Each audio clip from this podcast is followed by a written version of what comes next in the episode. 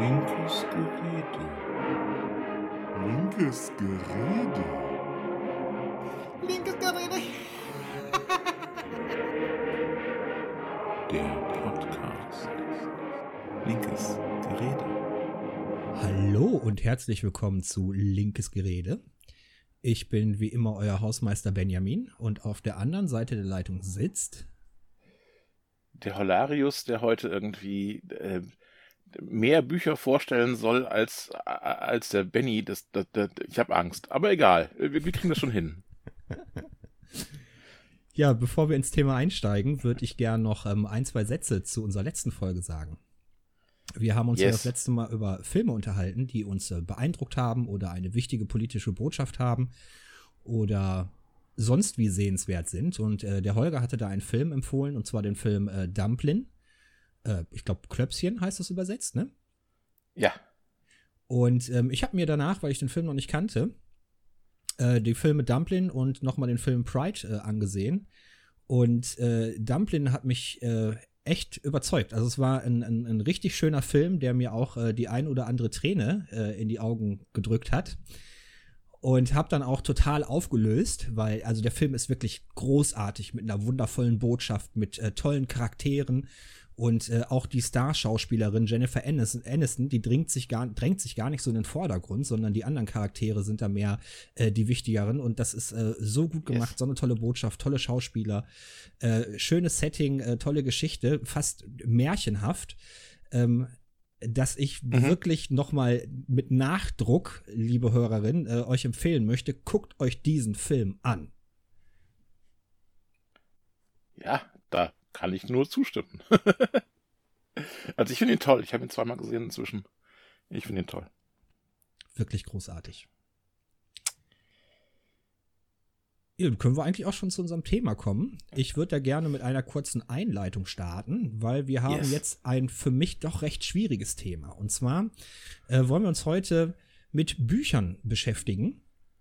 Und zwar nach dem gleichen Konzept wie beim letzten Mal mit den Filmen, dass wir äh, Bücher vorstellen wollen, die uns besonders am Herzen liegen, die äh, uns Anstöße für neue Gedanken gegeben haben, uns vielleicht sogar politisch geprägt haben, äh, die insgesamt aber einfach äh, wichtig sind und die wir auch empfehlen möchten.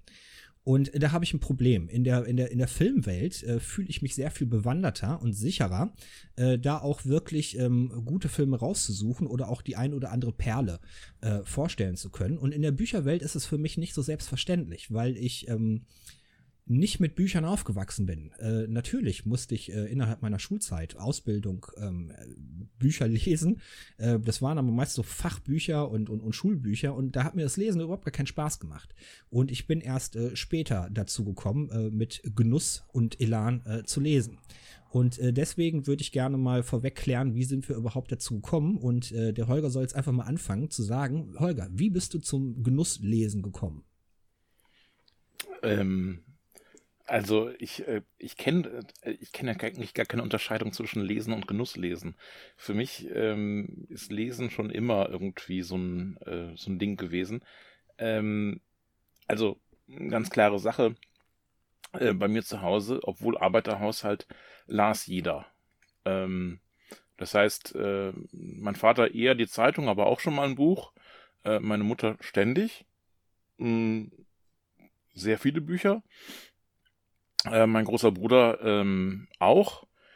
Äh, der hat die äh, Karl-May-Sammlung von meinem Vater übernommen und weitergeführt und weitergesammelt. Mein Bruder ist ein geborener Sammler, im Gegensatz zu mir. Und ähm, dessen, ähm, ja, der hat nicht nur gesammelt, sondern eben auch gelesen natürlich. Und ähm, so war das für mich ganz klar in dem Moment, wo ich ähm,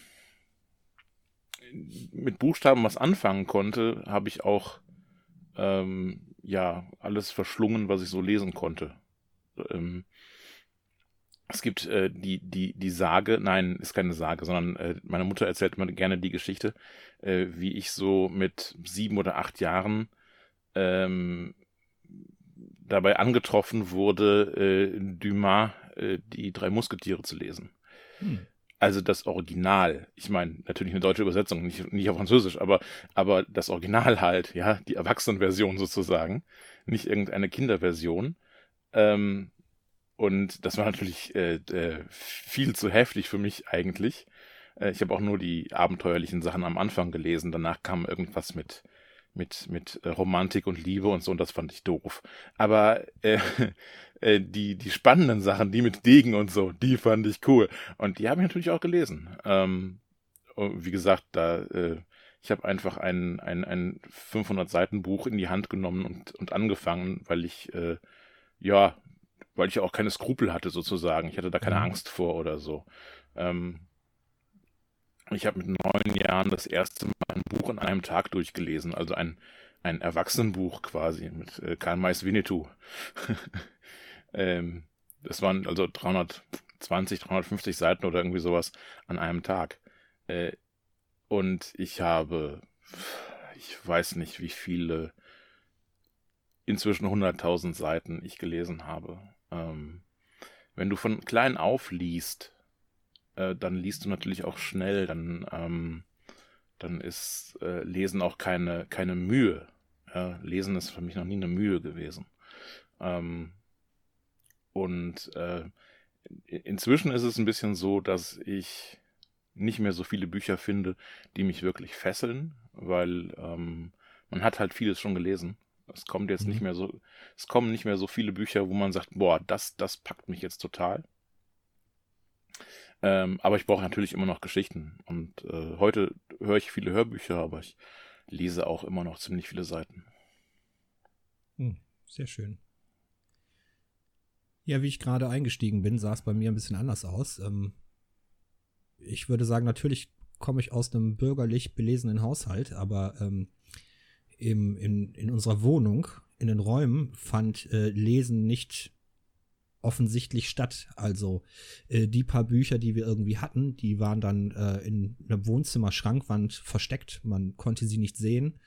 Ähm, oder lagen irgendwo im Arbeitszimmer ganz oben total verstaubt und ähm, hat man so nicht wahrgenommen.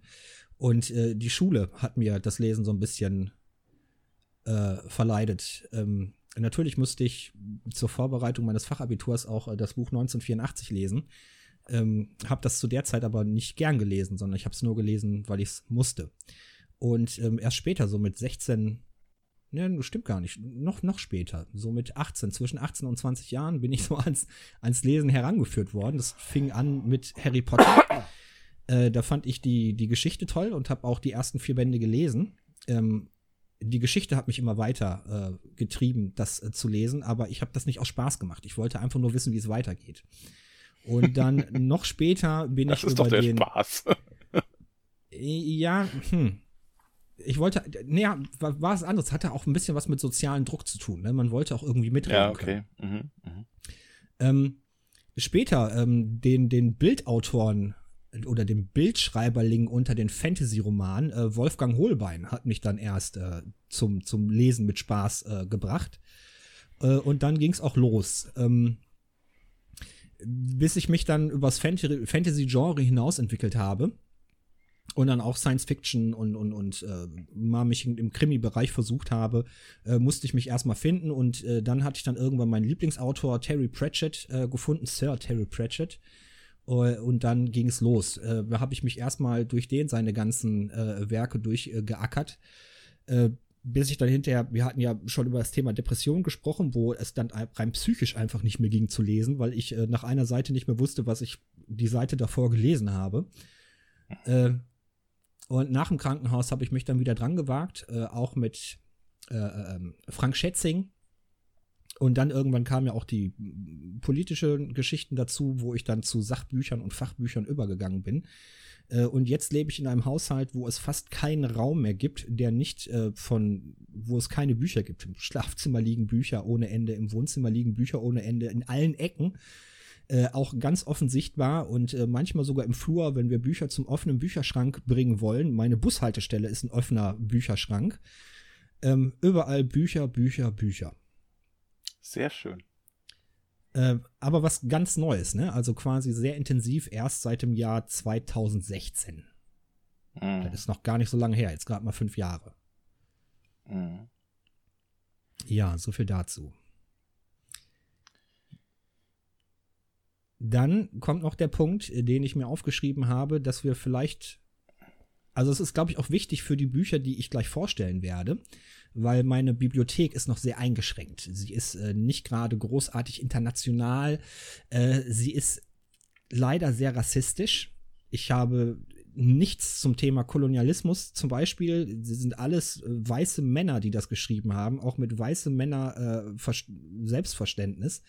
Ich habe sehr, sehr wenig Autorinnen unter den Werken, ähm, was ich jetzt auch gerade, wo mein politisches Verständnis wächst, auch sehr, sehr schade finde. Also ich hätte äh, sehr viel also gerne sehr viel mehr Bücher äh, zum Thema auch Feminismus und so. Ich habe natürlich ein paar Autorinnen, also Laurie Penny, ich habe sogar was von Hannah Arendt dastehen, was ich bisher leider nur zur Hälfte gelesen habe. Ähm, aber auch Pia Lamberti und Katharina Nokun, ähm, da werde ich gleich auch noch zu kommen. Und ähm, äh, trotzdem sind das jetzt vier Autorinnen von 40 verschiedenen, die ich im Schrank stehen habe. Also es ist wirklich sehr, sehr wenig. Und ähm, so sieht leider auch gleich meine ähm, Auswahl aus, obwohl ich äh, seit neuestem schon bemüht bin, dass meine Bibliothek erweitert wird, äh, auch um ähm, schwarze Autorinnen. Also Alice Hasters ist ähm, noch auf dem Weg, habe ich bestellt. Ähm, was ich natürlich schon als Hörbuch gehört habe, aber als Buch noch in meinem Regal stehen zu haben, ist auch nicht schlecht. Ähm, was weiße Menschen über Rassismus wissen sollten, aber nicht hören wollen. Das Buch, wo ja Dieter Moore einen Skandal mit losgetreten hat. Ähm, ja. Ja. Ähm, das ist schwierig. Meine Bibliothek. Also ich, glaube, sie ist nicht ganz so männlich, wie was, äh, wie du das sagst von deiner. Mhm. Hm. Ich habe zwar auch einen Lieblingsautoren und das ist ein Mann, das ist Stephen King. Ähm, und ich habe natürlich auch George R. R. Martin da stehen, das ist auch ein alter weißer Mann und, äh, und so ähnliche Sachen. Ähm, aber ich ähm, bin auch mit vielen, also ich, äh, ich, ich habe mich nie so richtig davon emanzipiert, dass ich äh, hauptsächlich Fantastik lese. Ähm, ich ich äh, liebe diesen Bereich und äh, selbstverständlich ähm, gibt es auch großartige Autorinnen äh, in der Science-Fiction- und Fantasy-Welt. Und davon habe ich einige gelesen und lese einige sehr gerne. Mhm. Ähm, also äh, Jenny Words äh, ist zum Beispiel eine Autorin, die ich sehr mag, die mit Raymond Feist zusammen die Killevan-Saga geschrieben hat. Ähm, eins der größten Fantasy-Epen, die ich je gefunden habe für mich, äh, sind die Weitseher-Chroniken von äh, Robin Hobb, jetzt klingt Robin nicht unbedingt äh, weiblich, aber die äh, Autorin, die hinter diesem Pseudonym steht, äh, heißt Megan Lindholm. Ähm, ähm, und und ähm, ist auch relativ bekannt, also relativ hm, im klassischen Fantasy-Bereich ist sie einigermaßen bekannt. Ähm, aber äh, natürlich, ich stimme dir völlig zu, ähm, man hat meistens eine ziemlich weiße ähm, äh, äh, Bibliothek, ähm, wenn man sich nicht ausdrücklich ähm, nach, ja, nach anderen äh, Seiten, nach anderen, ähm, nach anderen Sichten äh, äh, umschaut, dann ist mhm. das schwierig. Dann ist das immer schwierig. Ja, was ich bei mir eine spannende Erkenntnis war, ich habe mich eine Zeit lang, bestimmt ein halbes Jahr, mit ähm, explizit ähm, Filme, die auf dem afrikanischen Kontinent gedreht worden sind, äh, auseinandergesetzt. Äh, mit äh, AAA-Filmen, also jetzt zum Beispiel District 9, äh, der in Südafrika, ich glaube in Kapstadt, ähm, stattfindet. Mhm. Und ähm, aber auch mit Low-Budget-Kino, die in Zentralafrika zum Beispiel gedreht werden. Ähm, also wirklich richtig Low-Budget, ne? ähm, mhm auch mit den, mit den Ideen, die dahinter stecken und, und äh, narrativen, sinnstiftenden Geschichten. Ähm, aber in, in der Bücherwelt ist mir das, ist das komplett an mir vorbeigegangen. Ja, also äh, prinzipiell bin ich auch immer auf der auf der Suche noch nach ähm, nach ja anderer äh, nach anderen äh, Sichten und so.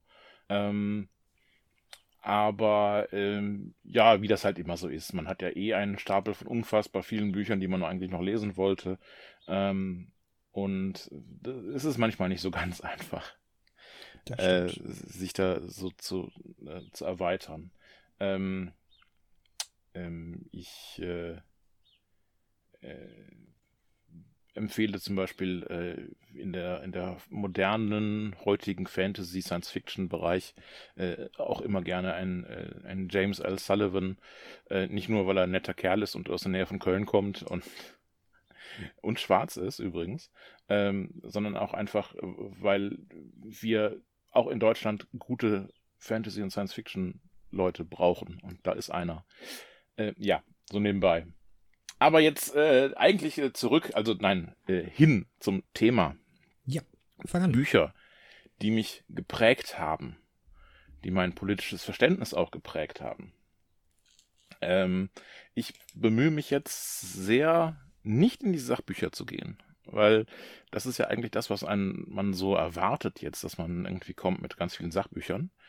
Ähm, es gibt eine ganze Menge, die mich da auch die auch da, die mich da geprägt haben, ganz, ganz sicher.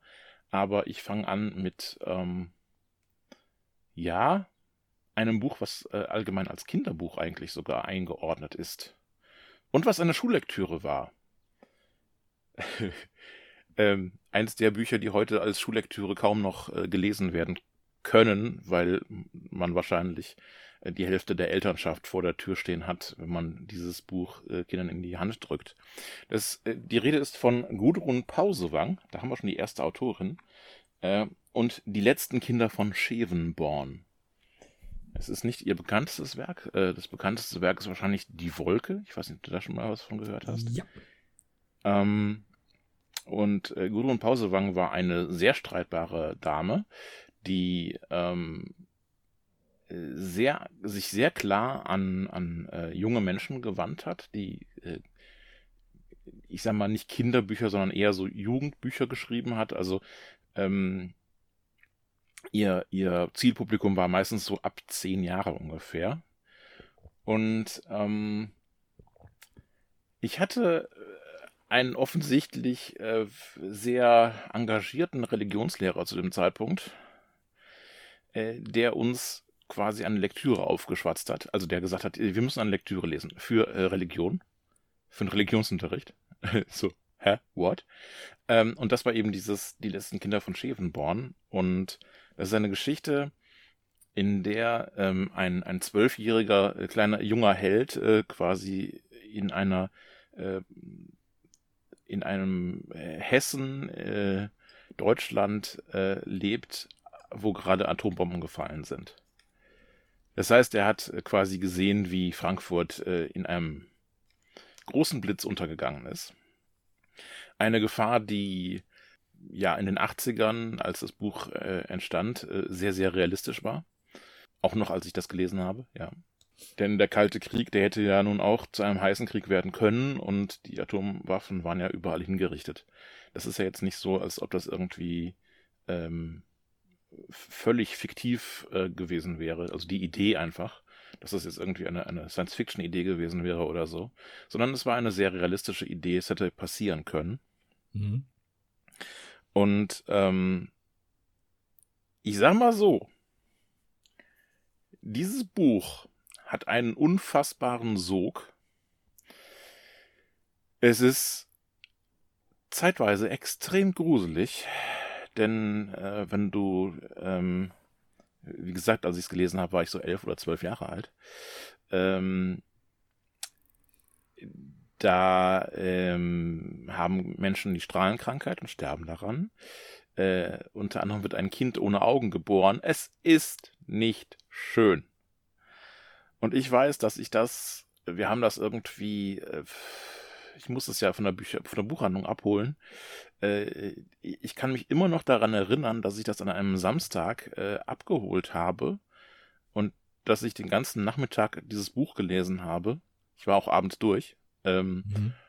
Und dass ich wie in einem anderen Film war. Also das, dieser Moment, wo du rausguckst und dich wunderst, dass, dass noch die Sonne scheint. Äh, so heftig war ich in diesem Buch drin. Ähm, und es ist natürlich eine, eine extrem starke, wenn auch äh, extrem brutale äh, Botschaft, äh, was Atomwaffen mit einem machen können und überhaupt die Atom, also die, die ähm, ja, Arbeit mit Atomkraft in irgendeiner Weise. Das gilt ja im Prinzip auch für ähm, Atomkraftwerke und äh, nicht umsonst hat Frau Pausewang ja auch noch die Wolke geschrieben, ähm, die genau so ein Thema hat, dass eben ein, ein, ein Atomkraftwerk in die Luft geht. Ähm, das war für mich ähm, auf jeden Fall ein, ein Game Changer sozusagen. Also äh, ab dem Zeitpunkt äh, war mir klar, äh, wie ich jetzt zu Atomkraft in irgendeiner Weise stehe. Also ich bin mir nicht sicher, ob ich das, ob ich mir das vorher schon überlegt hatte, größer. Also ich, mhm. mir war schon klar, was der Kalte Krieg war und das, was Atomwaffen waren. Das hat, das hatte ich alles schon äh, verstanden. Das hatte ich schon auf der Grundschule verstanden, leider. Ähm, das gehört halt, äh, wenn man im Kalten Krieg geboren wurde, gehörte das eben dazu, dass man sowas wusste. Zu früh wusste. Ähm, aber ähm, dieses Buch hat mich da wirklich ähm, in eine gewisse Richtung geschubst, die dann auch politisch äh, sehr eindeutig war, dass man sagen muss, nein, äh, das ist nichts, womit wir spaßen sollten und womit wir arbeiten sollten und das sollten wir dringend beenden. Ja. Ähm, und wie gesagt, also äh, das war damals eine Lektüre für, für die, ich war in der sechsten Klasse oder so, ja. Äh, und und äh, ich kann mir kaum vorstellen, ähm, wie man dieses Buch äh, Zwölfjährigen in die Hand drücken kann also ich finde also ich, ich finde jetzt nicht, es hat mir geschadet oder sowas. Ich finde es sogar eigentlich sehr gut, dass ich das äh, gelesen habe äh, zu dem Zeitpunkt. Und äh, prinzipiell würde ich auch immer sagen, man sollte Kinder nicht so sehr schonen. Ähm, die müssen, die müssen früh genug wissen, wie die Welt so läuft. Hm. Ähm, aber ich kann mir auch gut vorstellen, dass wenn man das heute Schülern in die Hand drücken würde, in dem, in dem Alter, dass äh, die, die Helikoptereltern da aber dermaßen rotieren würden. Meine Herren. ja, aber es wäre vielleicht ja. trotzdem äh, gute Lektüre für Zwölfjährige. Ja, ja. Also ich meine, es ist natürlich äh, heute nicht mehr die Bedrohung. Ja, ja vertu dich da mal nicht. Es ist, ja, ich weiß, dass immer noch was da ist und so weiter, keine Frage, aber es ist nicht, also äh, es ist eben nicht so realistisch, dass ein solcher Fall eintreff, eintrifft. Ja, ja ich habe da eher das einen anderen Aspekt. Ähm, durch meinen Streifzügen oder bei meinen Streifzügen durch die YouTube-Welt ähm, kommt mir nach und nach ähm, so eine komische Marotte kommt immer mehr in meine Playlist rein. Und zwar, dass äh, junge Menschen sagen, wegen dem Klimawandel, ähm, Atomkraftwerke, ach nicht, äh, Kohlekraftwerke und Gaskraftwerke abschalten und dafür wieder mehr äh, saubere Atomenergie bauen. Und äh, diesen ah. verwirrten Geistern äh, könnte man so ein Buch oder auch die Wolke mal wieder in der Hand drücken und sagen, hier, lese mal. Ja, das mal. stimmt. Das stimmt. So, und da rede ich jetzt nicht die Fridays for Future Menschen, die aufgeklärt mit offenem Blick durch die Welt gehen, äh, sondern ja. das sind so Randphänomene, die jetzt nicht sich direkt bei Fridays for Future mit aktivieren, aber die ins gleiche Horn stoßen und dann wirklich junge Menschen, also 15, 16, 17 Jahre, die plädieren und Werbung für Atomkraft machen. Ja, da fehlt die, ein bisschen die Aufklärung, das ist wohl so.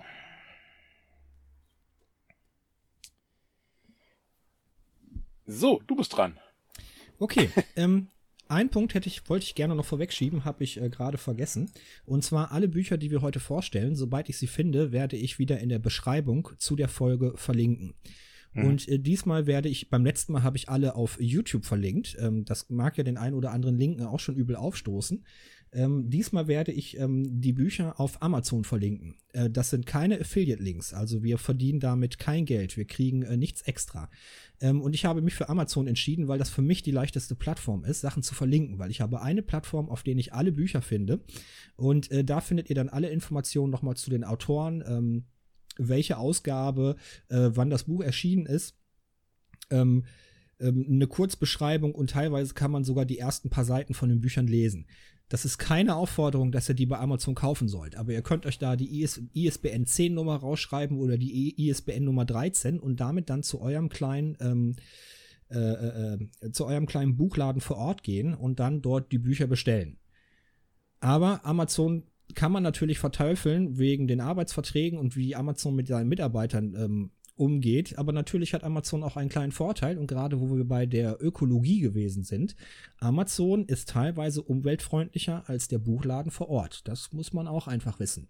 Keine Werbung für Amazon, es gibt ein Für und Wider. Für mich jetzt als Content Producer, ne, in Anführungsstriche, ist es leichter, auf einer Plattform alles äh, zu bekommen und alles zu verlinken. Jo. So, dann zu, mein, zu meinem ersten Buch. Ähm, ich habe mich bewusst entschieden, äh, vier Bücher rauszusuchen, die für mich äh, Kristallisationspunkte für neue Ideen gewesen sind. Ähm, mhm. Nicht, dass ich mich zum ersten Mal mit dem Thema beschäftigt habe, aber das sind Bücher, wo ich mir gedacht habe, jetzt musst du noch tiefer einsteigen und vielleicht auch mal versuchen, so ein bisschen Fachliteratur äh, dazu zu finden. Und mit dem ersten Buch möchte ich sagen, nicht, dass das jetzt das äh, das ist das all-time wichtigste Buch, aber nicht aktuell für mich das wichtigste Buch. Und das all-time wichtigste Buch ähm, hat mich erstmal überhaupt zur Politik gebracht. Ähm, dazu war aber auch parallel wichtig die Angst, die mir die AfD schon von Anfang an gemacht hat. So, und das erste Buch, was ich vorstellen möchte, ist von äh, Michael Schmidt-Salomon, das Manifest des evolutionären Humanismus. Plädoyer für eine zeitgemäße Leitkultur. Also das Buch ist im Alibi Verlag, Alibri Verlag erschienen 2006 äh, in der zweiten korrigierten Auflage und ist geschrieben worden von Michael Schmidt-Salomon, der zu der Zeit Doktor der Philosophie, oder ist er immer noch, ähm, war und ist. Äh, und er war oder ist immer noch Geschäftsführer der Giordano Bruno Stiftung und arbeitet heute hauptsächlich aber als Schriftsteller. So, und in dem Manifest des evolutionären Humanismus setzt man sich natürlich erstmal kritisch mit Kirche auseinander, mit Kirche und die Moral der Kirche. Aber man merkt ganz schnell, dass es ähm, darum gar nicht geht, sondern äh, Michael Schmidt-Salomo sagt, wir leben in einer Zeit der Ungleich Ungleichzeitigkeit. Und zwar, wir sind in einer hochtechnisierten Welt mit Internet, Atomwaffen, Tarnkappenbombern, GPS und äh, unsere Unsere Moral, unsere Werte ziehen wir aber aus einer 2000 Jahre alten Hirtenkultur, nämlich äh, der Religion. Und da kommen unsere Vorstellungen von einem guten Leben, die religiös geprägt sind, mit dem roten Knopf für die Atomwaffen zusammen. Und das ist ein echtes Problem. So, und er sagt, mhm. oder die Giordano Bruno Stiftung, in dessen Auftrag hat er das geschrieben, es war ein Auftragswerk. Er sagt, wir müssen die Aufklärung neu voranbringen. Wir brauchen eine zeitgemäße Aufklärung. Er sagt, dass die, die, die, die Aufklärung ähm, ist irgendwann gestoppt, die, weiß ich nicht, in Frankreich irgendwann begonnen hat oder überhaupt in Europa. Ähm, haben wir unterbrochen und wir müssen, müssen sie weiterführen. Wir müssen uns weiter emanzipieren. Und äh, das Schöne ist, es ist, ähm, ja, Leitkultur ist so ein abgedroschener Begriff. Ich würde sagen, ähm, ist ein Plädoyer für neue Leitmotive, äh, die wir brauchen. Und ähm, das ist nicht dogmatisch. Also daher kommt auch das Evolutionäre. Es gibt in dem Werk ein paar Werte, die ja in Anführungsstriche absolut sind, also doch irgendwie wieder dogmatisch, aber es sind äh, Menschenrechte und äh, die Würde des Menschen. Und die werden oder müssen immer wieder neu interpretiert werden äh, für die entsprechende Zeit mit der entsprechenden Technik, mit den entsprechenden Möglichkeiten, die Menschen haben. Und das macht es, ja, ich hatte mir gerade ausgedacht, fluide, aber das ähm, ist, ist, schwierig, schwierig zu verstehen. Also es ist immer wieder neu, es muss immer wieder angepasst werden. Nur diese, nur diese beiden Kernelemente äh, sind unantastbar. Die Würde des Menschen und äh, die Menschenrechte. Und es werden in dem Buch ganz, ganz viele verschiedene Themen angesprochen, unter anderem natürlich auch unsere Wirtschaft oder äh, zum Beispiel den Altruismus, ne, unsere, wie, wie, wie Menschen spenden und was das überhaupt bedeutet, wie, wie, wie, wie komisch wir uns dort verhalten. Aber natürlich auch Religion und äh, Sexualität und ähm, es sind ganz, ganz viele gute Gedanken zusammengefasst. Mehr kann ich dazu eigentlich gar nicht sagen. Also steht zum Beispiel hinten drauf, es ist ein entschiedenes Plädoyer für eine alternative politische Leitkultur, die auf die besten Traditionen von Wissenschaft, Philosophie und Kunst zurückgreift, um das unvollendete Projekt der aufgeklärten Gesellschaft gegen seine Feinde zu verteidigen. Und ja, das ist es. Ja, ja, ich habe äh, auch ein bisschen was von ihm gelesen, äh, von Michael Schmitz-Adermann. Ich habe auch das mal irgendwann angefangen, aber ich bin mir nicht sicher, dass ich es mal irgendwann auch durchgelesen habe. Ähm, und äh, auch für mich war das ein wichtiger Punkt, also äh, in die Politik zu gehen. Also dieses ganze, ähm, also diese ganze Frage von ähm, inwiefern können wir ähm, heute 2000 inzwischen 21 ähm, darauf verzichten, ähm, mit, mit Philosophie und klarer Aufklärung äh, unsere, unsere, unsere politischen Gedanken abzustecken und unsere, unsere politischen Grundsätze abzustecken.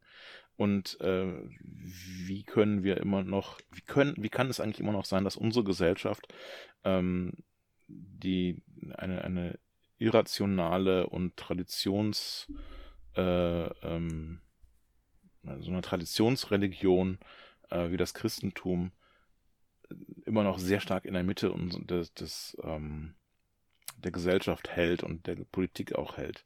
Also muss, man muss sich einfach vorstellen, es gibt heute ähm, aus, schon in meiner Kindheit gab es irgendwie gefühlt nur 30 Leute, die am Sonntag in den Gottesdienst gingen. Ähm, und also wenn jetzt nichts Besonderes war.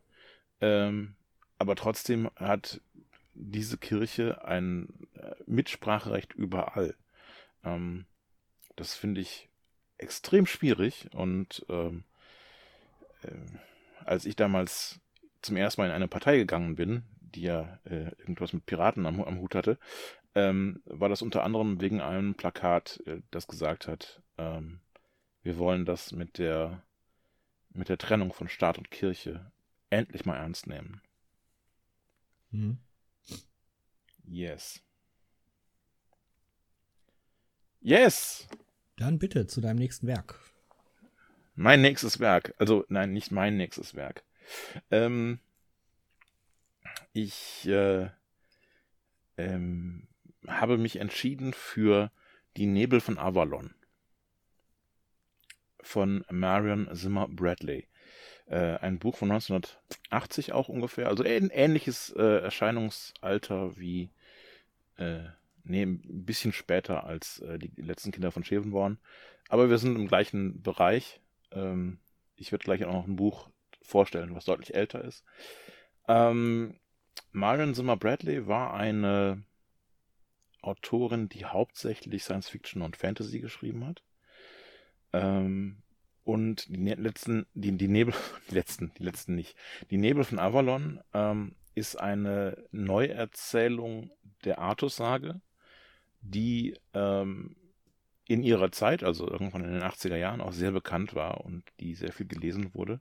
Es ist ein sehr dicker Wälzer von irgendwie 12 oder 1400 Seiten oder so, also richtig lohnenswert. Ähm, und sie macht da etwas, was man vorher noch nicht gemacht hatte, nämlich sie nimmt ähm, eine, eine der großen Sagen, also der, der, der bekanntesten, ähm, vielleicht sogar die wichtigste literarische Grundlage äh, in der europäischen Kultur. Also entweder ist es die oder äh, irgendwas von, von Homer. Mhm. Ähm, und sie erzählt das aus einer rein weiblichen Sicht. Das heißt, ähm, bei ihr ist es äh, Morgan Le Fay, also Morgan, Morgan äh, die, die einen Großteil dieser Geschichte, äh, die über Generationen geht, ähm, erzählt. Es sind insgesamt, ich glaube, drei Erzählerfiguren, äh, alles Frauen, ähm, die ähm, ja, aus deren Sicht wird eben Artus und die äh, Ritter der Tafelsrunde und der Heilige Gral und all das wird eben aus dem Bereich erzählt. Ähm, und das war für mich, ich will jetzt nicht sagen, der, der Zugang zu, zum Feminismus oder so, das ist Quatsch. Ähm, aber für mich ist das einer der Punkte, wo ich sagen kann, äh, das hat mich ähm, das hat mich äh, aus dem, aus dem üblichen, ähm, aus dem Bereich, der, den ich vorher kannte, äh, ein Stück weit rausgezogen. Ähm, weil ich, also ich hatte schon vorher äh, Fassungen der Artussage gelesen, äh, habe auch hinterher noch einige Fassungen der Artussage gelesen. Ich glaube, ich kenne insgesamt so sieben verschiedene Varianten äh, denn die sind sehr häufig beschrieben worden. Ähm, also das wird auch immer wieder neu geschrieben, das ist auch immer wieder schön. Ähm, und diese Variante hat mich dann eben, ähm, also ich habe da schon beim Lesen, ich war damals 15 Jahre alt oder so, ich war ja noch nicht, ähm, 15, 16 Jahre alt war ich damals, ähm, da hat mich dieses Buch äh, diesen, man hat mir dieses Buch einfach die, die Augen insoweit aufgemacht, dass man eben sagen kann, ja, es gibt neben der klassischen Geschichtsschreibung noch eine ganz, ganz andere Form. Und eine ganz, eine, eine, eine sehr weibliche Form. Ähm, ich möchte auch dieses Buch ich will es nicht in den Himmel loben, es ist manchmal auch ein bisschen langweilig und es ist, es ist lang, es ist echt lang und es ist ein bisschen esoterisch auch und es hat ganz viel damit zu tun, ähm, das, das Heidentum sozusagen äh, positiv darzustellen gegenüber dem bösen Christentum. Äh, es gibt da halt so, so eine ganze Menge, ganze Menge äh, Sachen, die da in, noch mit drin stecken. Ich mag's, aber es ist jetzt auch nicht das große Meisterwerk.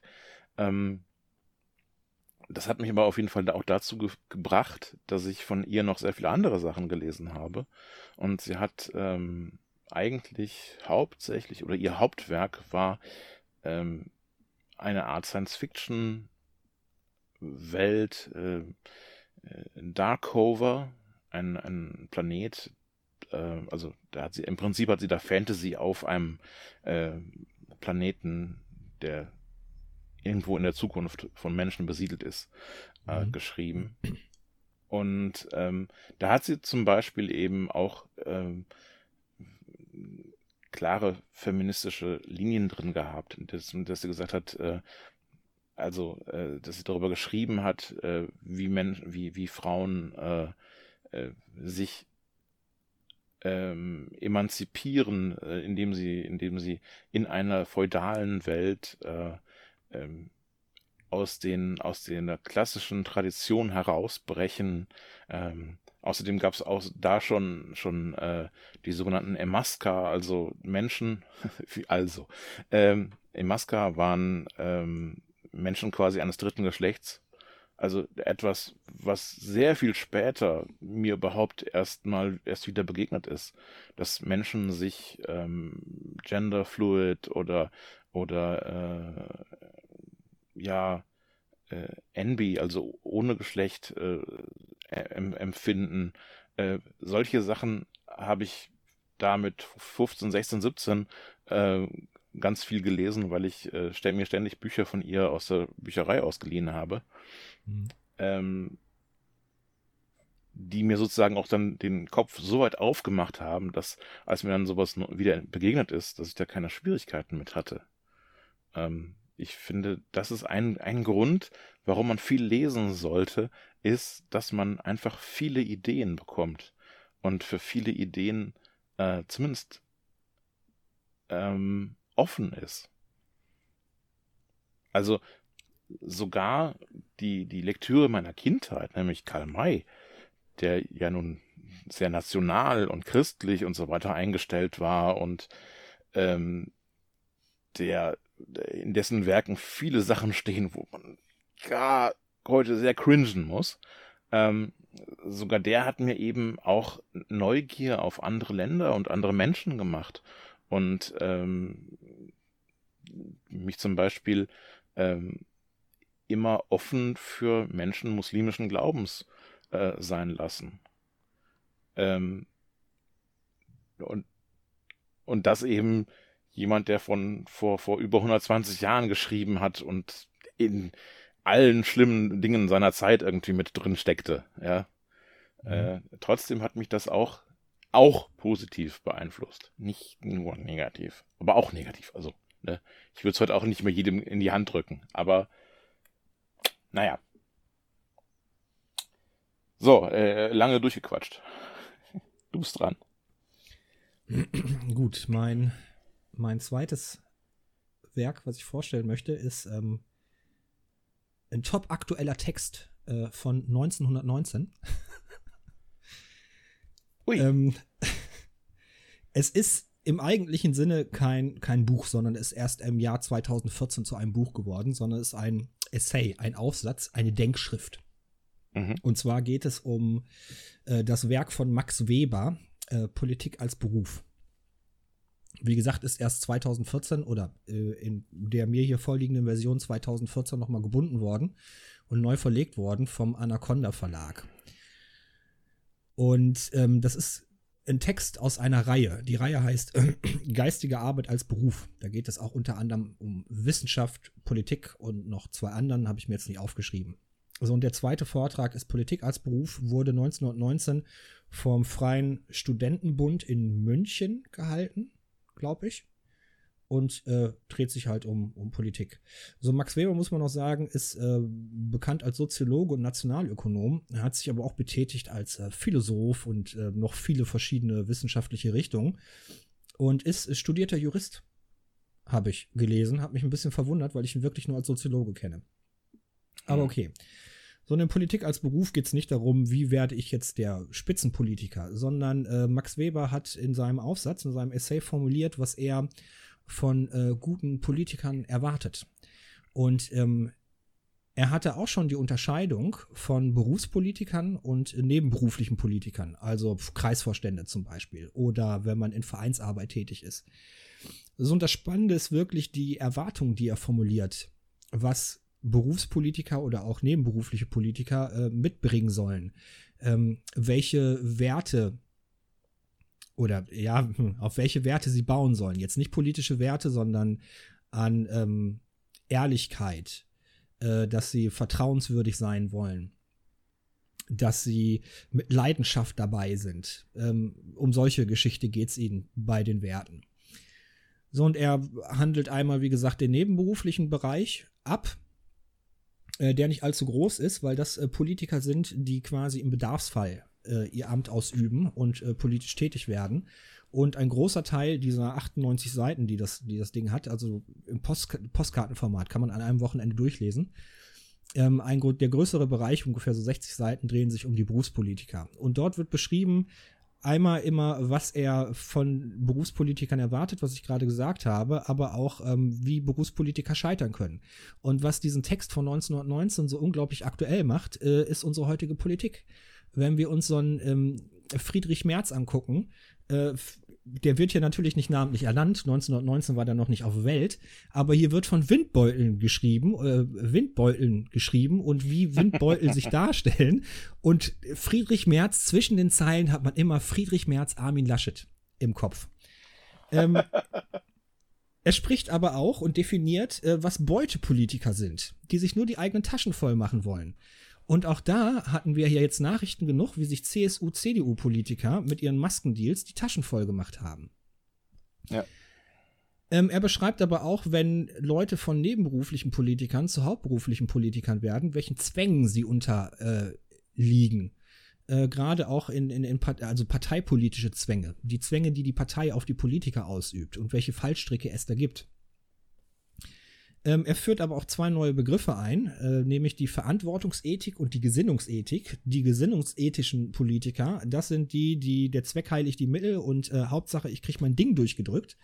Und äh, die verantwortungsethischen Politiker sind diejenigen, die gucken, ja, ich habe zwar mein Parteiprogramm, aber was ist denn jetzt gerade nötig und äh, was müssen wir jetzt anpacken? Ähm, er trennt die ganz klar und hätte gerne, dass die Leute hauptsächlich, also was mir jetzt nicht so gut gefällt, ne, aber er hätte gerne, dass die Menschen hauptsächlich verantwortungsethisch ähm, handeln innerhalb der Politik. Aber ihm ist auch ganz klar, ähm, das eine wird es ohne das andere nicht geben. Politiker vereinen immer das beide äh, in sich. Ähm, wichtig ist ihm aber, dass ähm, Politiker immer höhere Ziele verfolgen, ähm, dass sie sich jetzt nicht so einer kirchlichen Moral unterwerfen, sondern quasi ethisch immer erklären können, welche moralischen Standards sie haben. Äh, und dass sie ja, Ehrlichkeit, Aufrichtigkeit und Leidenschaft äh, in sich vereinen. Ähm, und was das Wichtige ist, oder für mich so der Kristallisationskeim, äh, dass ich überhaupt erstmal so doof es jetzt klingt, ne, aber dass man quasi Politik auch als Wissenschaft betreiben kann, dass man gucken kann, was, was treibt die Menschen, äh, welche Mechanismen sind da, das, das war mir vorher überhaupt gar nicht so bewusst.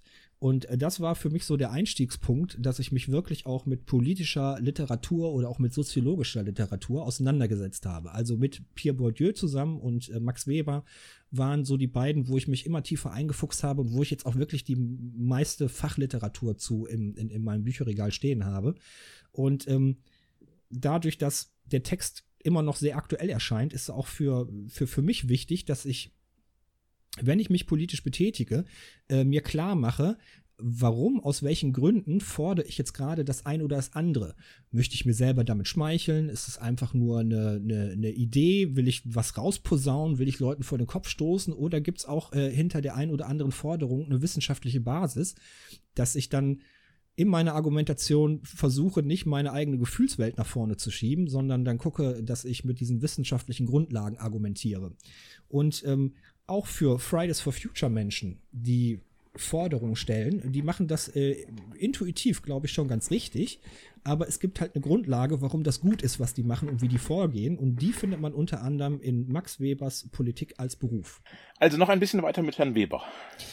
Ja, äh, was man dazu sagen muss, dass man den Text natürlich nicht eins zu eins übernehmen kann. Also er schreibt in einer Sprache, die zu der damaligen Zeit ähm, üblich gewesen ist. Äh, und die Begriffe, die er benutzt, sind heute auch nicht mehr eins zu eins zu übernehmen, äh, sondern da ist die Frankfurter Schule und die Soziologie, die Psychologie einfach schon ein bisschen weiter. Und äh, man kann sich mit dem Buch wirklich beschäftigen. Also man kann es an einem Wochenende einfach äh, konsumieren. Es ist immer noch ein gutes Buch, äh, wird nicht so viel bringen, man muss sich damit auseinandersetzen. Ähm, und es lohnt sich auch. So, und äh, ein Teil, von dem ich gerade gesprochen habe, ich möchte hier ähm, aus dem Buch eine kurze Passage zitieren, die wirklich wunderbar ist. Und zwar, wenn da plötzlich die Gesinnungspolitiker massenhaft in das Kraut schießen mit der Parole, die Welt ist dumm und gemein, nicht ich, die Verantwortung für die Folgen trifft nicht mich, sondern die anderen, in deren Dienst ich arbeite und deren Dummheit oder Gemeinheit ich ausrotten werde. So sage ich offen, dass ich zunächst einmal nach dem Maße des inneren Schwergewichts frage was hinter dieser Gesinnungsethik steht und den Eindruck habe, dass ich es in neun von zehn Fällen mit Windbeuteln zu tun habe, die nicht real fühlen, was sie auf sich nehmen, sondern sich an romantischen Sensationen berauschen. Also wenn das nicht Friedrich Merz ist, ne, der, darauf der, darauf, der darauf scheißt, äh, welche Folgen die Bevölkerung seiner neoliberalen Politik hat. Ja. Äh, und dass er ein Windbeutel ist ohne Ende, weil hinter ihm steckt oder seine Ideen sind nur romantische Ideen, die teilweise von Adam Smith und was was ich kommen. Also das ist Friedrich Merz in Reinform. Yes, die Gläubigen der unsichtbaren Hand. So, damit wäre ich mit dem Buch jetzt durch. Gut. Ich komme dann noch mal mit einer Schullektüre um die Ecke. Oh. Jetzt wird's ähm, Nein, jetzt denkt man natürlich, jetzt kommt die hohe Literatur. Äh, jein. Ähm, Erich Maria Remarque, Im Westen nichts Neues. Oh, oh, oh. Ähm, sagt ihr irgendwas? Ich kenne nur den Film Im Westen nichts Neues. Ja. Der auch ein Klassiker ist. Ähm, 1928 erschienen ist der äh, Remarque. Ähm, und äh, ist in den 30er Jahren schon in Amerika verfilmt worden. Das ist kon kongenial quasi. Ähm, und Remarque, der selber äh, im Ersten Weltkrieg Soldat war, erzählt die Geschichte eines jungen Mannes, der mit Hurra in den Krieg zieht, sich freiwillig meldet, weil er einen ähm, ja einen Lehrer hat, der der seine Schüler äh, quasi dazu aufwiegelt. Also da, so quasi so so er begeistert seine seine Schüler äh, unbedingt in den Krieg zu ziehen und ähm, ähm, dieser junge Mann, äh, Paul Bäumer, ähm, der dann der Ich-Erzähler dieser Geschichte ist, äh, wird also an die Front gebracht quasi, ne? Also erstmal Grundausbildung und ne, dann ab an die Front und es ist der Erste Weltkrieg, ein, ein Stellungskrieg. Das heißt, ähm, diese diese jungen Menschen äh, sind da in Gräben eingesperrt. Ähm, sie äh, kämpfen um einzelne Meter von Land. Ähm, schaffen es immer mal wieder ähm, 50 Meter zu, zu gewinnen und verlieren die dann auch wieder und äh, verlieren unheimlich viele Menschen unterwegs. Ähm, das ist ähm, ein einziges Schlachtfeld voller Bomben, die fallen, also Artillerie, ähm, Giftgas, was losgelassen wird, ähm, der, der Kampf auch Mann gegen Mann. An einer Stelle ähm, ersticht er einen französischen Soldaten und aufgrund der der, der Lage zu dem Zeitpunkt, bleibt er dann mit diesem Toten die nächsten sieben Stunden in einer Kuhle liegen. Und kann da nicht weg, weil er quasi im, im, im Kreuzfeuer liegt. Und die ganze Zeit liegt dieser tote Mensch da neben ihm, den er umgebracht hat. Ähm, das ist ein, ein Roman, der ähm, bei mir so angekommen ist, das ist unfassbar wahrhaftig, was, was äh, Remarque da schreibt. Ähm, sehr, sehr ehrlich. Er lässt nichts aus. Ähm, er lässt nicht aus, wie, wie gut der Moment sein kann, in dem er man äh, von Adrenalin gepeitscht nach vorne geht und auch eben nicht wie, wie schlimm es auf der anderen Seite sein kann, ähm, in den schlimmen Momenten und wie, wie entnervend und anstrengend und so weiter es ist.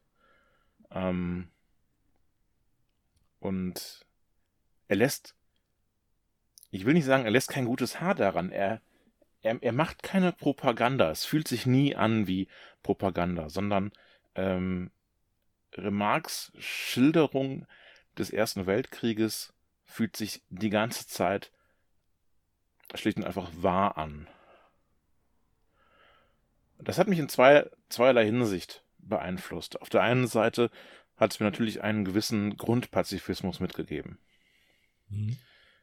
Ähm, nicht unbedingt, dass ich sagen würde, äh, wir müssen um alles in der Welt äh, Frieden halten. Ähm, ich bin sehr dankbar, dass ähm, die Mächte, die äh, Hitler-Deutschland besiegt haben, nicht pazifistisch waren, sondern dass sie was getan haben und sich nicht von den Nazis haben alles erobern lassen. Äh, da bin ich schon sehr dankbar für. Das ist schon sehr sinnvoll so. Ähm, aber ähm, diese, dieses mit Begeisterung in den Krieg ziehen, dieses, dieses Ehre-Ideal, dieses ja letztlich Blut- und Ehre-Ideal, ähm, diese, mh, diese Einstellung, ähm, was, was kümmert dich das einzelne Leben? Das wir zum Beispiel heute auch wieder haben, wenn der Herr Streeck davon spricht, dass wir äh, mit der Seuche leben müssen, mit Corona leben müssen und, und, und ähm, dass immer mal Menschen sterben und so. Ähm, diese, diese Missachtung des einzelnen Lebens, ähm, die steckt in Kriegen halt immer mit drin. Und zwar sehr stark. Ähm, und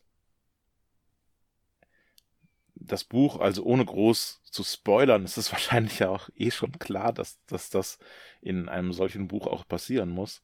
Der Erzähler stirbt am Ende und daher hat das Buch seinen Namen. Äh, er stirbt an einem Tag, in dem der Kriegsbericht nur sagt, im Westen nichts Neues.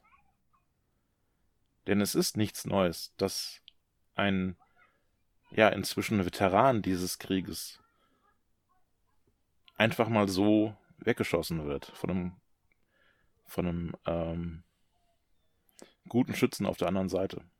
Ja, mhm. Von einem Scharfschützen. Äh, äh, das, das einzelne Leben ist nicht wichtig. Das Leben des Paul Bäumers ist nicht wichtig. Es ist im Westen nichts Neues. Ja. Und äh, das, das sagt einfach, äh, wir müssen jedes Leben ernst nehmen und, und wichtig nehmen. Und wir, das ist einer der Gründe für mich, also das hat mein, mein politisches Weltbild halt so geprägt, dass ich von Anfang an gesagt habe, äh, in so einem Moment wie in einer Pandemie muss man darum kämpfen, jedes einzelne Leben zu schützen. Und dass wir inzwischen bei 75.000 Toten in Deutschland sind, das ist schlicht und einfach ein unfassbares Versagen. Ähm, und also das ist so eine, einer der Punkte, die mich mitgenommen also die ich mitgenommen habe aus diesem Buch. Ähm, die andere Seite ist schlicht und einfach, ich mache selber ja Kunst und habe das auch immer wieder gemacht. Und, ähm, und eine Sache, die ich halt gerne erreichen möchte, ist äh, einmal ein Werk zu schreiben, das diese, diese Wahrhaftigkeit, diese, diese Ehrlichkeit mitbringt die äh, Remarks im Westen nichts Neues mitbringt. Also das hat mich sehr tief beeindruckt damals und das habe ich mir damals geschworen, dass ich, ähm, dass ich, wenn ich, wenn wenn es irgend geht, genauso wahr sein will. Yes. Da hast du, da hast du überhaupt vorgenommen. ja, es ist, äh, man sollte sich seine Messlatten nie zu niedrig setzen. ja, ja, hochstapeln, tief fallen, das kenne ich. ja, das auch.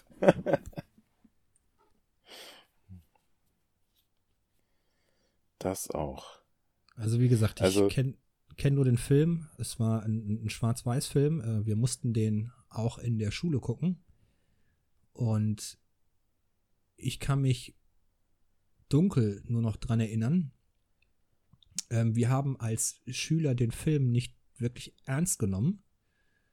Ähm, ich habe aber trotzdem obwohl wir den nicht ernst genommen haben und auch immer viel Unfug gemacht haben währenddessen, sind so ein paar Szenen, die ich noch äh, im Kopf habe.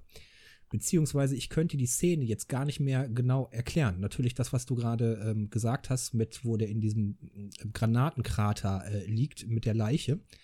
Mhm. Ja, aber vor allen Dingen sind ähm, negative, beängstigende und beeindruckende, ach, ähm, ähm, beängstigende und, und äh, ja, die, diese Gefühle haben sich eingebrannt, die der Film hinterlassen hat in diesen mhm, einzelnen mhm. Szenen. Ja. Ähm, und das fand ich schwer beeindruckend. Also wir hatten ja schon beim letzten Mal Schindlers Liste gehabt, der ja ähnliche Gefühlswelten ja. ausgelöst hat, ähm, ja. wo aber mehr der visuelle Eindruck äh, geblieben ist. Und ähm, wenn man sich an diese visuellen, Visualität zurückerinnert, äh, dann kommen die Gefühle wieder hoch. Bei Im Westen nichts Neues sind die Gefühle extrem präsent und die Bilder bauen sich dann danach auf, die natürlich sehr mhm. verzerrt sind, äh, weil die nicht mehr, Film mit, nicht mehr viel mit dem Film wahrscheinlich zu tun haben. Äh, aber die Gefühle sind sehr präsent. Ja. Ja, man muss auch klar, klar sagen, äh, klar, wenn du heute jetzt, ich sag mal, ohne dass du das Buch gelesen hast, diesen Film siehst als Schüler, ähm, einen Schwarz-Weiß-Film von 1900 irgendwas 30, äh, das ist weit weg von deinem Sehverständnis quasi, ja. Ja. Ähm, und ich kann mir sehr gut vorstellen, dass da eine, eine Klasse auch äh, ja das nicht so wirklich ernst nimmt.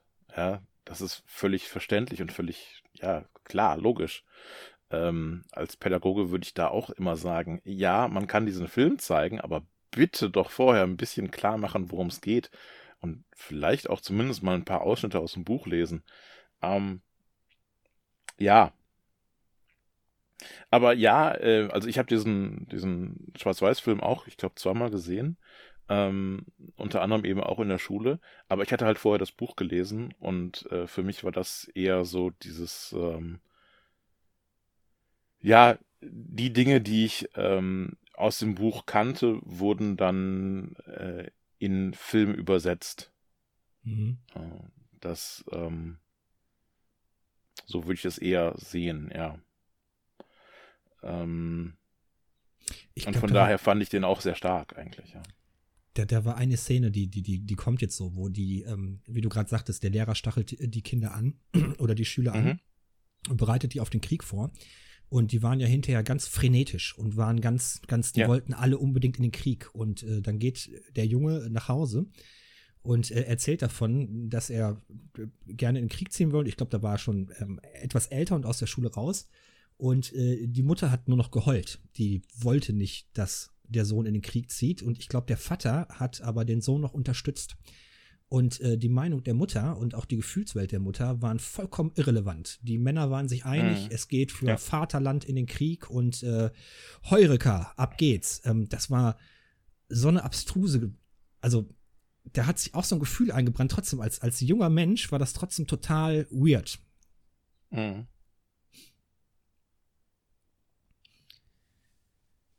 Ja. Ja. Dein nächstes Buch. Ich habe tatsächlich thematisch was passend dazu. Äh, zum ersten Mal in meiner Liste taucht nämlich auch ein, ein Roman auf. Eine Geschichte, und zwar von meinem Lieblingsautoren, Sir Terry Pratchett. Und zwar sein 21. Werk, glaube ich, oder 22. Werk, äh, Fliegende Fetzen.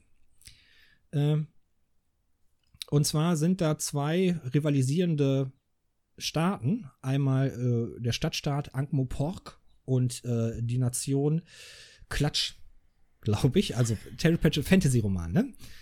Und ja, ja. Äh, zwischen denen liegt ein Meer. Und in dem Meer taucht auf einmal eine Insel auf, ein neues Land.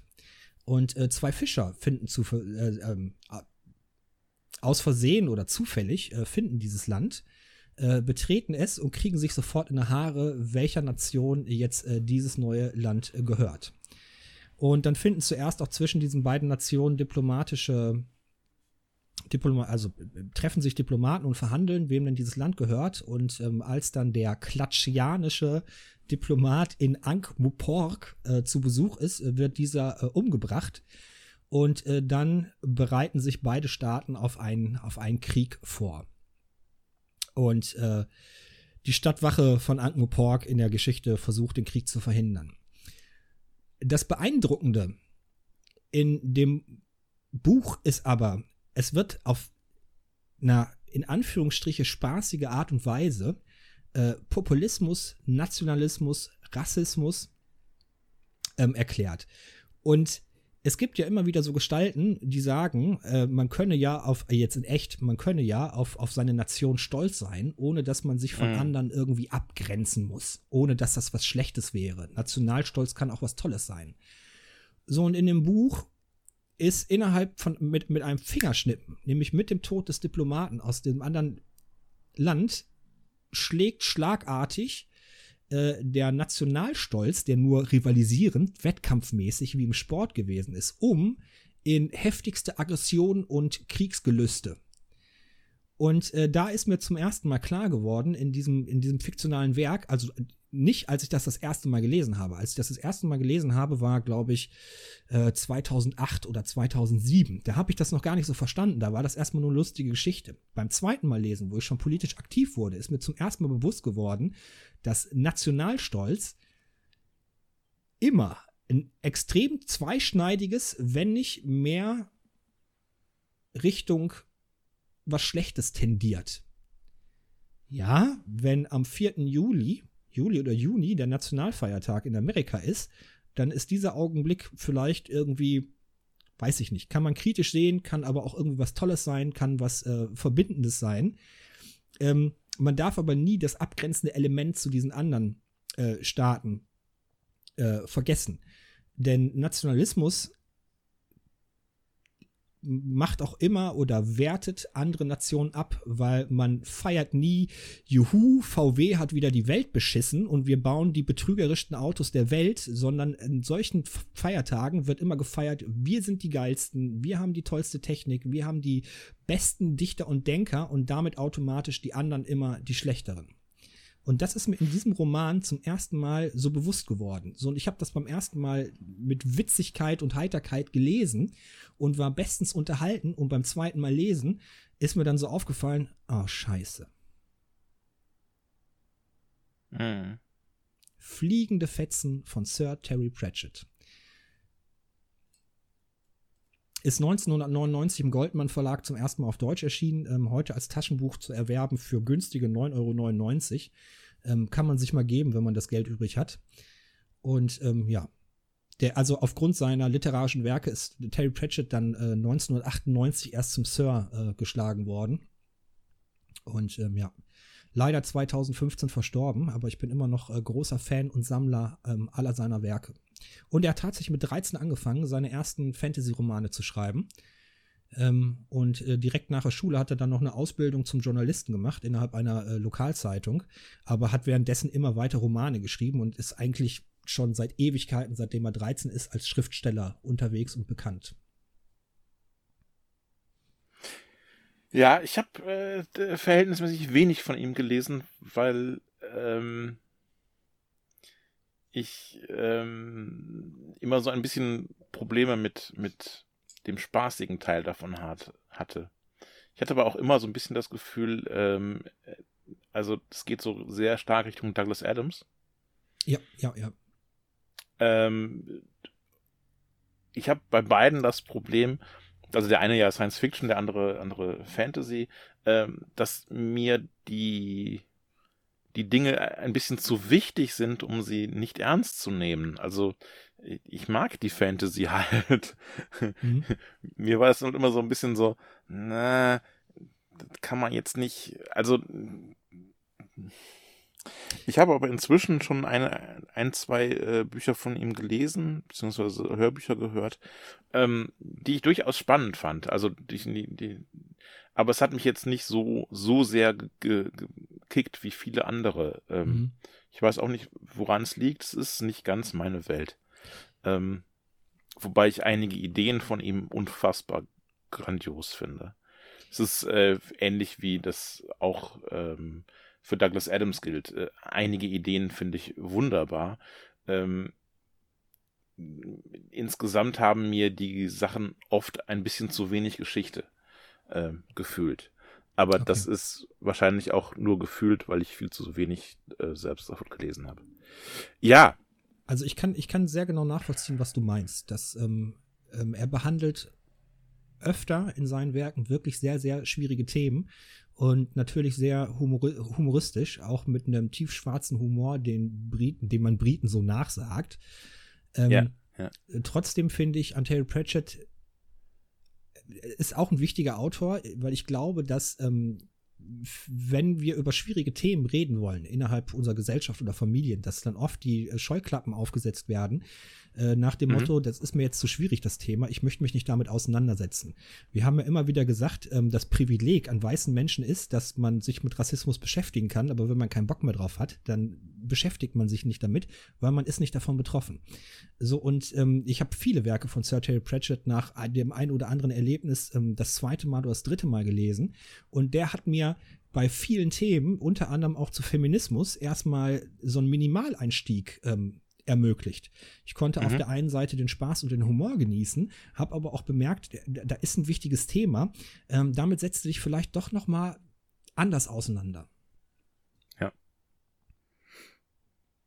Dann hat er ja was mit erreicht, ne? Also bei mir schon. Und na klar, das ist Geschmackssache und ich verstehe voll und ganz, wenn Menschen sagen, hör mal zu, an diese Themen kannst du mit so viel Witz und mit so einem schwarzen Humor nicht, nicht so einfach rangehen. Ja, ähm, das ist auch, ja, das ist sicherlich auch für manche ein Problem, ja. Bei mir ist es eher dieses Problem des, äh, ähm, ich mag meine Fantasy eher ernst gemeint. Ich mag die nicht ironisiert. Ähm, aber der Tod, der nur in Großbuchstaben schreibt, ist, äh, spricht, ist trotzdem großartig. ähm,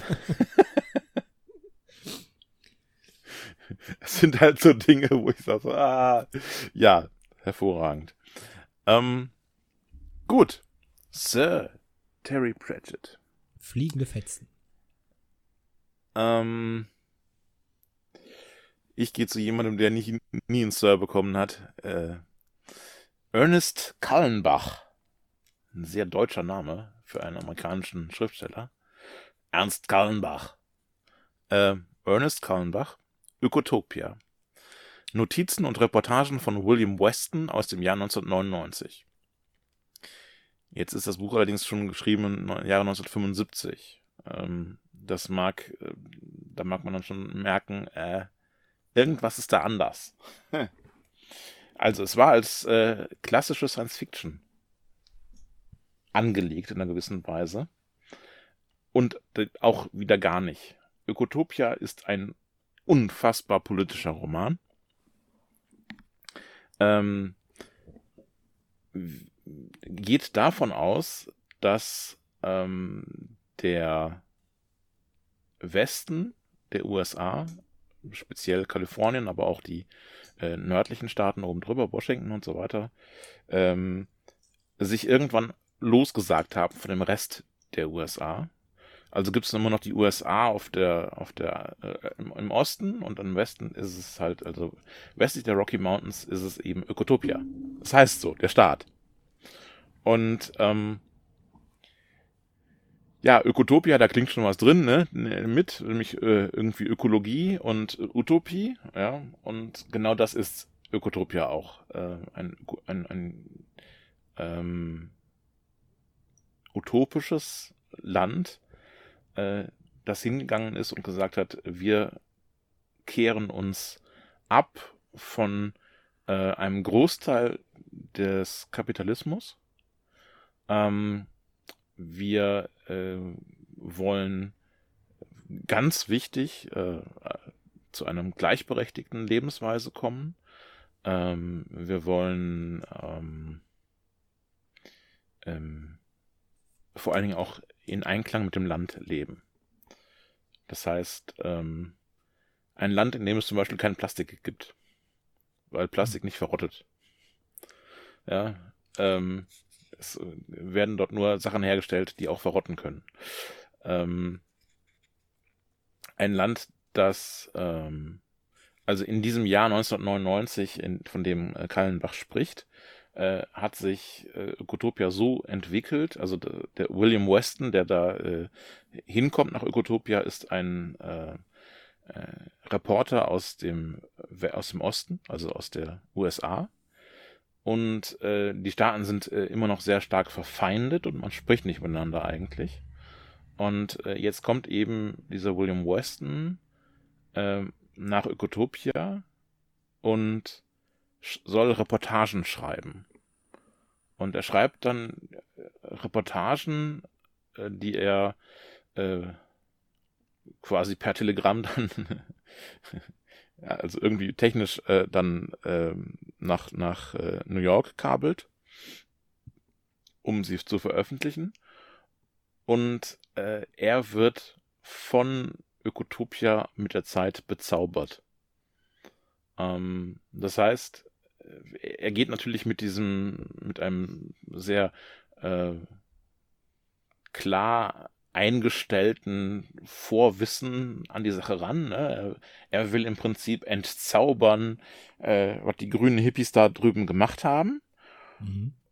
Und ähm, er wird aber entzaubert. Also eine, ein, ein Land, in dem es eine 20-Stunden-Woche gibt, ein Land, in dem es ähm, in dem sehr genau äh, drauf geschaut wird, wie man, ähm, was man für einen, einen, ja heute würde man sagen, ökologischen Fußabdruck hat, ähm, in dem es äh, eine elektrische Mobilität gibt, ähm, in dem nämlich äh, ein, äh, ein, ein ähm, ja, äh, sehr schnell, sehr gute äh, elektrische ähm, Fahrzeuge gebaut wurden, also vor allen Dingen äh, eben äh, Züge, äh, die das Haupt, ähm, den Hauptverkehr übernehmen, äh, die auch sehr schnell sind, also mit denen man wirklich gut arbeiten kann. Ähm, man geht, man arbeitet mit Wasserkraft und mit Sonnenkraft und äh, also hat eigentlich äh, überhaupt keine anderen äh, Energieträger mehr, mehr nötig. Ähm,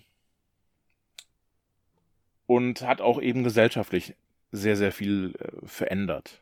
Mhm. Ähm, und äh, in vielerlei Hinsicht ist Kallenbach der seiner Zeit weit voraus gewesen. Und in vielerlei Hinsicht ist er unserer Zeit noch sehr weit voraus. Ähm, was unter anderem eben auch äh, emanzipatorische Sachen betrifft. Ähm, er hat sehr viele Sachen mitgedacht. Er hat zum Beispiel eben mitgedacht, äh, wie man dann gegen Rassismus ankommt, wie man ähm, wie man ein, eine Gleichberechtigung nicht nur von Mann und Frau, sondern eben auch von, von ähm, ja, Ureinwohnern, Schwarzen und Weißen äh, irgendwie hinbekommt. Ähm, er hat ein bedingungsloses Grundeinkommen einge eingebaut. Ja, ganz selbstverständlich gibt es ein, ein bedingungsloses Grundeinkommen. Trotzdem arbeiten die meisten, aber es gibt immerhin die Möglichkeit wird vor allen Dingen von Künstlern genutzt. oder von Menschen, die es nicht anders können, weil sie irgendwie nur ihn pflegen oder so.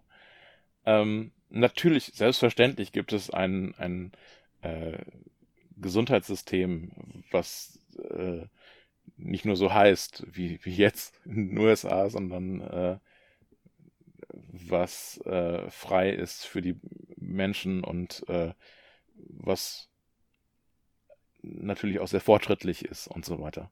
Also äh, all das ist äh, steckt in diesem in diesem Ökotopia drin.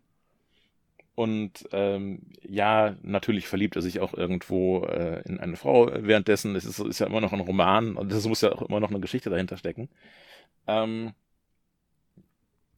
aber äh, dieses Buch hat ähm, für, für meine, meine Offenheit mit neuen Ideen umzugehen so viel mehr getan als so ziemlich jedes andere Buch, das ich hier gelesen habe. Das ist unfassbar. Ähm, und ich finde es auch heute noch, nicht in allen Aspekten natürlich, aber in ganz, ganz vielen Aspekten auch heute noch ein, ein Buch, was uns wirklich, was wirklich vorwärtsweisend ist, was unheimlich progressiv ist. Und es ist beschämend, dass dieses Buch für, für 46 Jahre alt ist. Ja, dieses Buch 46 Jahre alt ist und wir von den ganzen vielen großartigen Ideen, die da drin stehen, kaum eine bis heute ähm, geschafft haben, auf die Kette zu kriegen. Naja, also so wie du es beschreibst, ähm, da kann ich ein Beispiel oder anhand eines Punktes sagen, dass, dass wir ja selber in Deutschland auch schon mal weiter waren, als wir heute sind.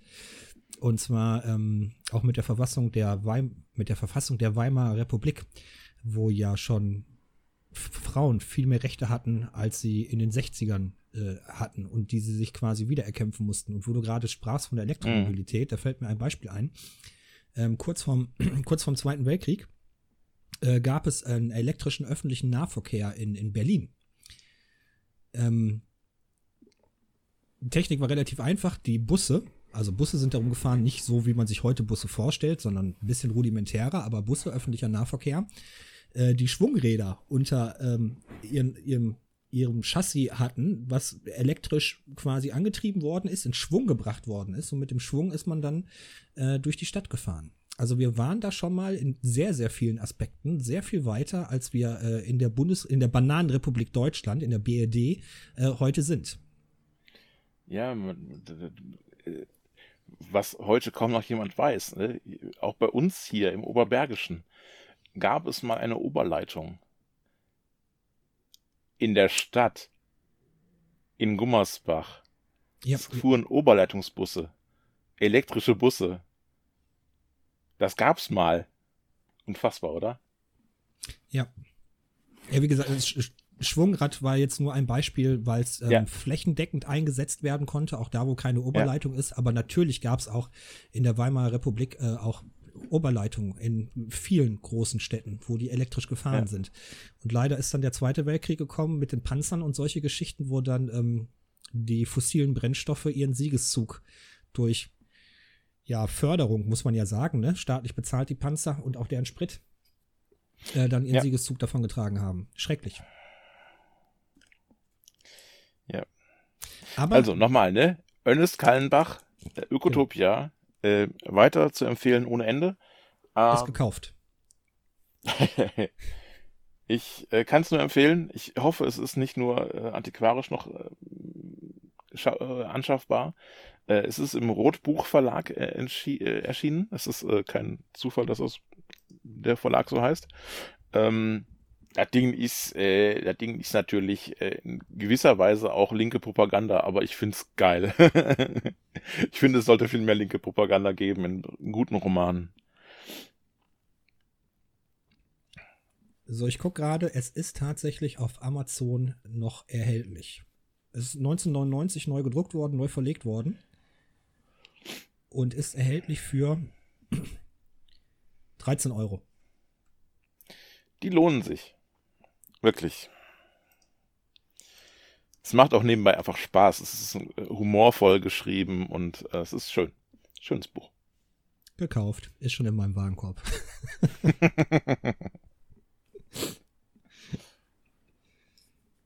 Freue ich mich drauf. Ist wahrscheinlich wieder so ein genialer Tipp wie Dumplin. Äh, ich hoffe. Freue ich mich drauf.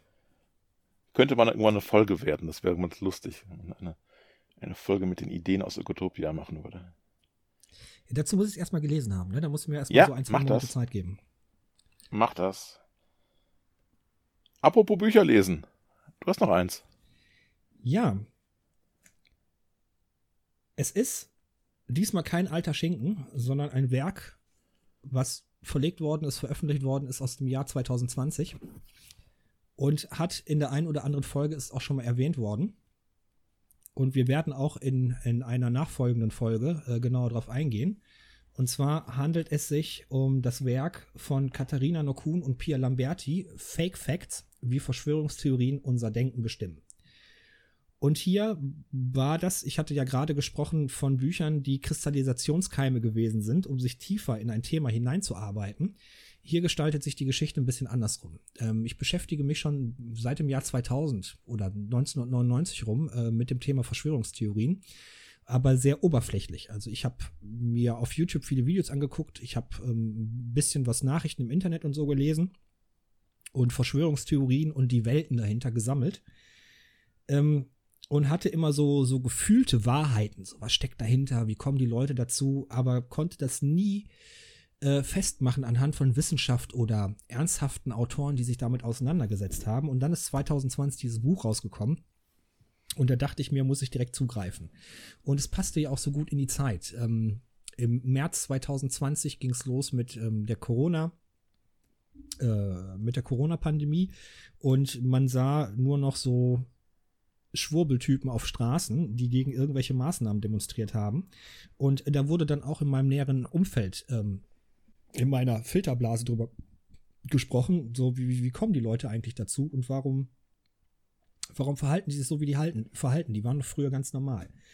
Ähm, und das Wichtige an dem Buch ist, dass sie sich halt mit ganz vielen Mythen über Verschwörungstheorien auseinandersetzen. Unter anderem haben wir das Gefühl, dass erst so seit 2016 ähm, die Verschwörungstheorien sich mehren, ähm, direkt nach der angeblichen Flüchtlingskrise äh, der größte Bevölkerungsaustausch. Und sie sagen halt ganz klar nein. Das ist schon seit dem Mittelalter äh, hier in der Region, in diesen Gefilden werden Verschwörungstheorien äh, verbreitet. Und sie räumen halt erstmal mit vielen Mythen auf, erklären aber auch ähm, auf wissenschaftliche Art und Weise, äh, wie kommt es dazu. Weil zu den Autoren muss man nämlich sagen, äh, Katharina Nokun, ich habe es gerade nochmal extra äh, gewikipediert, äh, Katharina mhm. Nokun ist äh, Wirtschafts- und Politikwissenschaftlerin hat dann ähm, Kampagnen geleitet äh, für Bürgerbewegungen, wie zum Beispiel Camp Act e.V. oder äh, Mehr Demokratie e.V., ähm, hat dann aber auch als Journalistin für netzpolitik.org gearbeitet und als äh, Netzpolitikerin oder Mensch, der sich im Netz stark auseinandersetzt, ist sie natürlich auch mit so Verschwörungsspackos äh, schnell ähm, aneinander gerasselt und hatte auch so ein paar Hetzkampagnen gegen sich gehabt, die dann so aus der AfD oder anderen äh, Spacko-Richtungen gekommen sind. So ein Pia Lamberti, hat äh, eine beeindruckende Universitätslaufbahn hinter sich. Das wusste ich überhaupt gar nicht. Ähm, in wie vielen Punkten sie schon studiert hat und was sie gemacht hat. Ich habe jetzt mal die wichtigsten rausgeschrieben. Und zwar ist sie ähm, Sozialpsychologin und forscht jetzt äh, zu Verschwörungstheorien. Und gerade eben oder seit November 2016 ist sie Doktorandin in der Abteilung für Sozial- und Rechtspsychologie an der Johannes Gutenberg Universität in Mainz. Äh, währenddessen aber auch wissenschaftliche Mitarbeiterin in, zu, zu verschiedensten Themen, auch zu Politikgeschichten, Philosophie und, und anderen Sachen. Also wirklich ähm, unglaublich, wo sie überall schon gearbeitet hat. Und äh, dieses Buch hat mir halt zu meiner gefühlten Wahrheit über Verschwörungsideologen oder äh, Verschwörungsmythen äh, nochmal so das richtige, ähm, die richtigen Werkzeuge an der Hand äh, gegeben und damit umzugehen. Ähm, und was auch sehr spannend ist in dem Bereich, in, in dem Buch, natürlich sagen die beiden, viele der Verschwörungsmythen kommen so aus dem rechten Bereich oder enden so im rechten Bereich. Es fängt an mit ähm, äh, Lady Di kann nicht einfach nur ähm, von einem besoffenen Chauffeur äh, vor die Wand gefahren worden sein, äh, sondern da stecken irgendwelche Geheimdienste hinter und endet dann bei einer jüdischen Weltverschwörung. Und äh, sie zeigen so die einzelnen Punkte äh, nochmal auf, wie kommt man dazu wie gesagt, aus dem rechten Bereich. So, es gibt aber auch natürlich Verschwörungsmythen im linken Bereich. Und gerade für dieses Kapitel bin ich den beiden sehr, sehr dankbar, weil auch ich einige dieser Verschwörungsmythen im Gespräch mit äh, Genossinnen und Genossen äh, mitbekommen habe und äh, schier erschlagen war von dem Unfug, den die glauben und gar nicht wusste, wie ich damit umgehen sollte.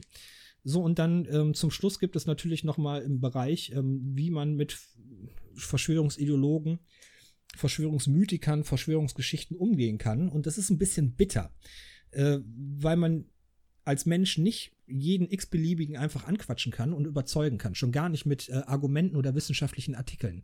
Äh, gerade dieses, was so in WhatsApp-Gruppen gerade stattfindet, irgendwie Opa Kurt äh, dreht durch und schreibt von den Reichsflugscheiben und äh, wir posten einfach nur Fakten und Gegendarstellungen dazu dass das nicht stimmt, äh, da tritt dann der sogenannte Backfire-Effekt ein. Die Leute sind, nachdem wir denen mit wissenschaftlichen Artikeln kommen, noch überzeugter davon, dass die Recht haben und wir Unrecht haben.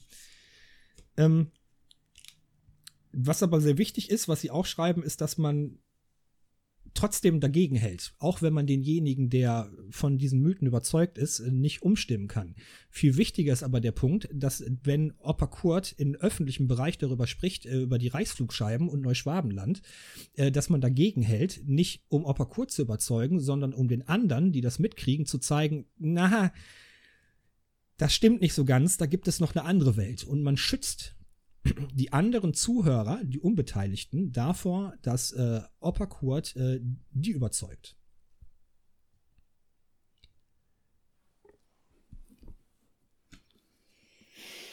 Fake Facts. Ja. Wie Verschwörungstheorien unser Facts. Denken bestimmen. Kathari von Katharina Nokun und Pia Lamberti. Wirklich, mhm. ich habe es jetzt hier als gebundene Ausgabe. Ähm, hat etwas um die, mal gucken, 342 Seiten. Ist einfach mal so hinten aufgeschlagen. 345, 346 Seiten.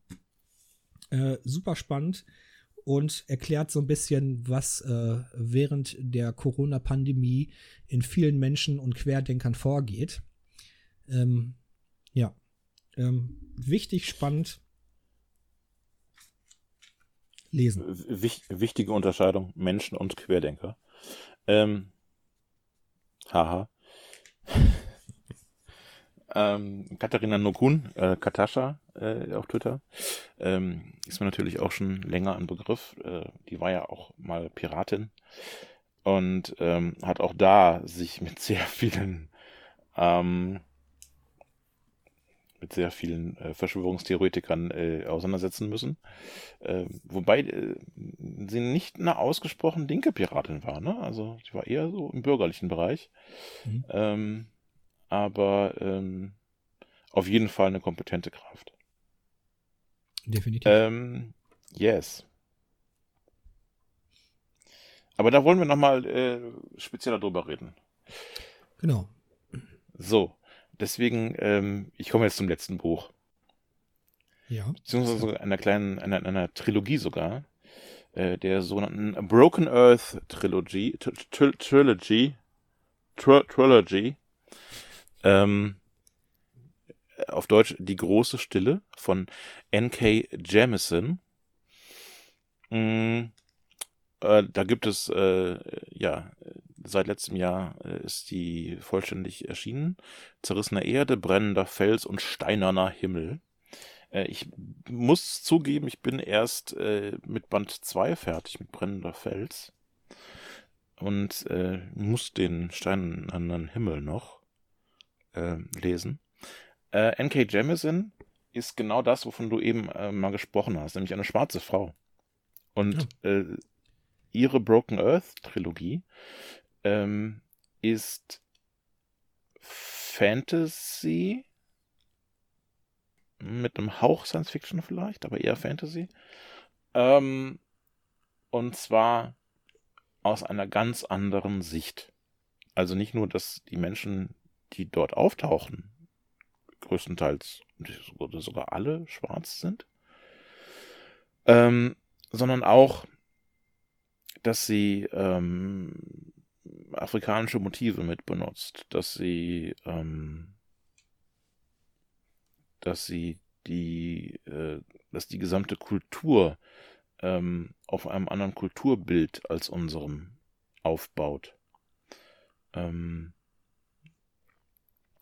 nebenbei auch äh, eine faszinierende Welt, nämlich äh, ein erdähnlicher Planet, der den Mond verloren hat und deswegen äh, die ganze Zeit irgendwie äh, äh, ständig irgendwelche Erdbeben und solche Sachen passieren.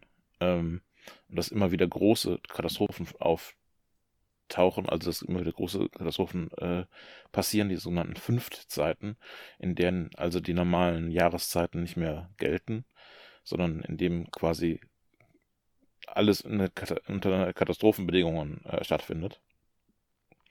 Ähm, aber was mich da wirklich gepackt hat, was mich da wirklich interessiert, ist vor allen Dingen, dass sie das aus einer, ähm, nicht nur aus einer sehr weiblichen Sicht schreibt, äh, nicht nur aus, nicht nur ähm, auch stark eben so eine äh, schwarze Kultur damit einbaut, ähm, sondern dass sie insgesamt einen sehr diversen Roman oder eine diverse Trilogie geschrieben hat, ähm, die sämtliche Fantasy äh, Lesewelten, die man sonst so hat, einfach mal einkassiert und umdenkt.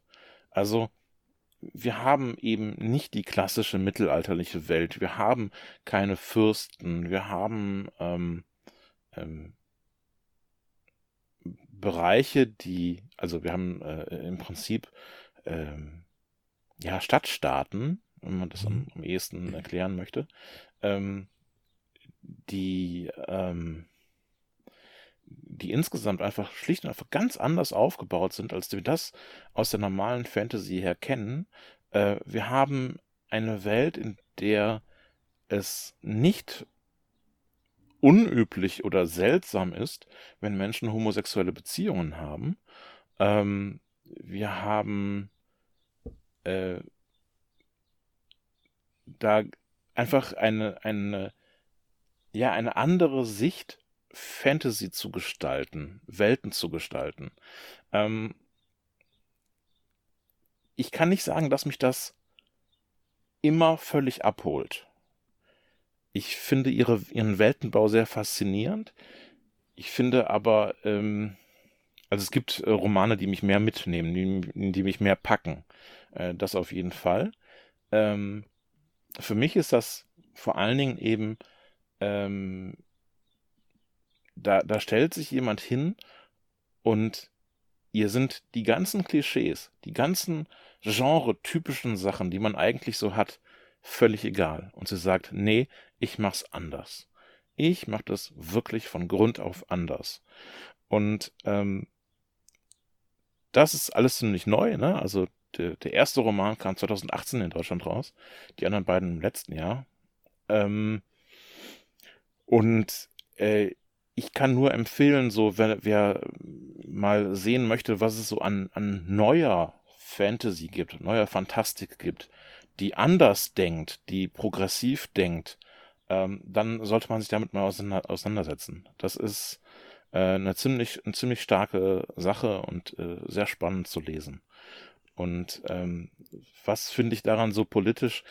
Naja, eigentlich alles. Also äh, da wird das Lesen selber politisch sozusagen, weil es eben so anders ist. Und ähm, das ist genau das, was wir am Anfang gesagt haben mit den neuen Sichten. Also Bücher bringen immer neue Sichten und das ist das Tolle an Büchern.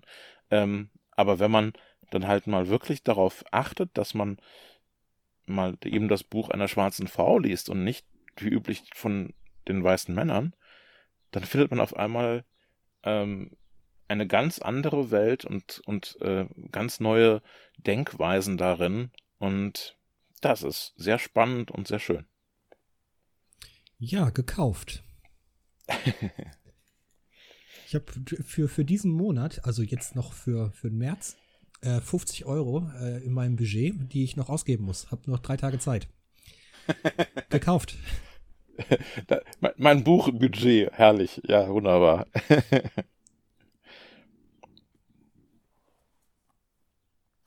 yes. Damit finde ich. Du, kannst du den Namen der Autorin nochmal wiederholen? N.K. Jemison, also äh, J-E-M-I-S-I-N. Ja, danke. Äh, ganz nebenbei ist sie auch noch Bloggerin und Aktivistin und es äh, ist ganz interessant, ihr auf äh, Twitter zu folgen und ähm, sie ähm, ist sehr streitbar, angenehm streitbar, sage ich mal. Das ist äh, sehr schön.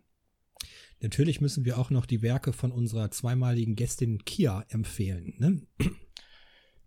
Äh, klar, also ach, wir könnten noch so vieles empfehlen. Ich habe ähm, auch noch, ich möchte auch noch eine, eine Side, Side Note setzen. Ich habe hier nur ähm, nur Romane vorgestellt. Ähm, natürlich äh, eins der Bücher, die mich am meisten beeinflusst haben politisch, ist äh, Deutschland Schwarz-Weiß. Darüber habe ich schon mehrfach gesprochen. Äh, Deutschland Schwarz-Weiß von Noah So.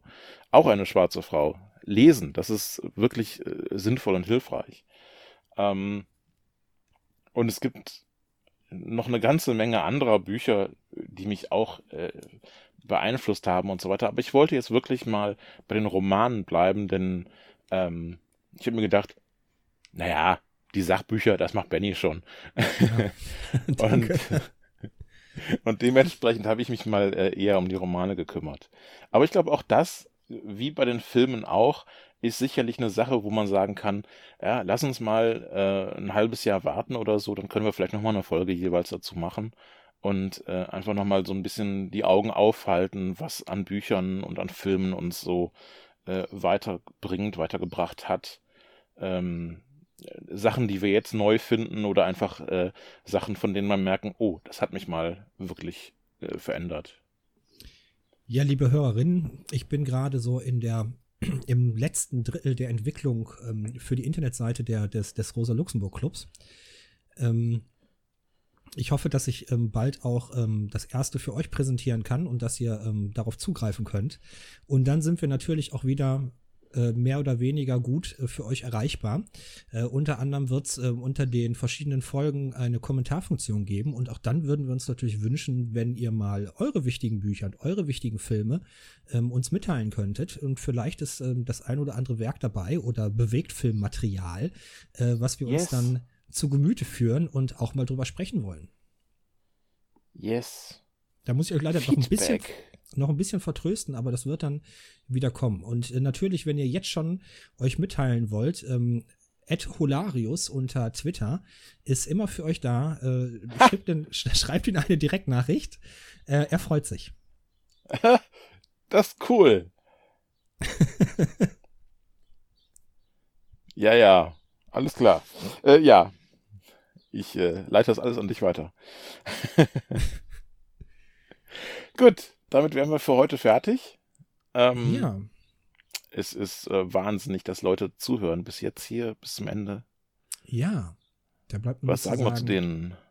Danke, dass ihr uns bis hierhin gehört habt. Ihr seid die Geilsten. Yes. Auf Wiedersehen. Bis bald. Tschö. Das war Linkes Gerede, der Podcast. Aber gut, dass wir drüber gesprochen haben, ne?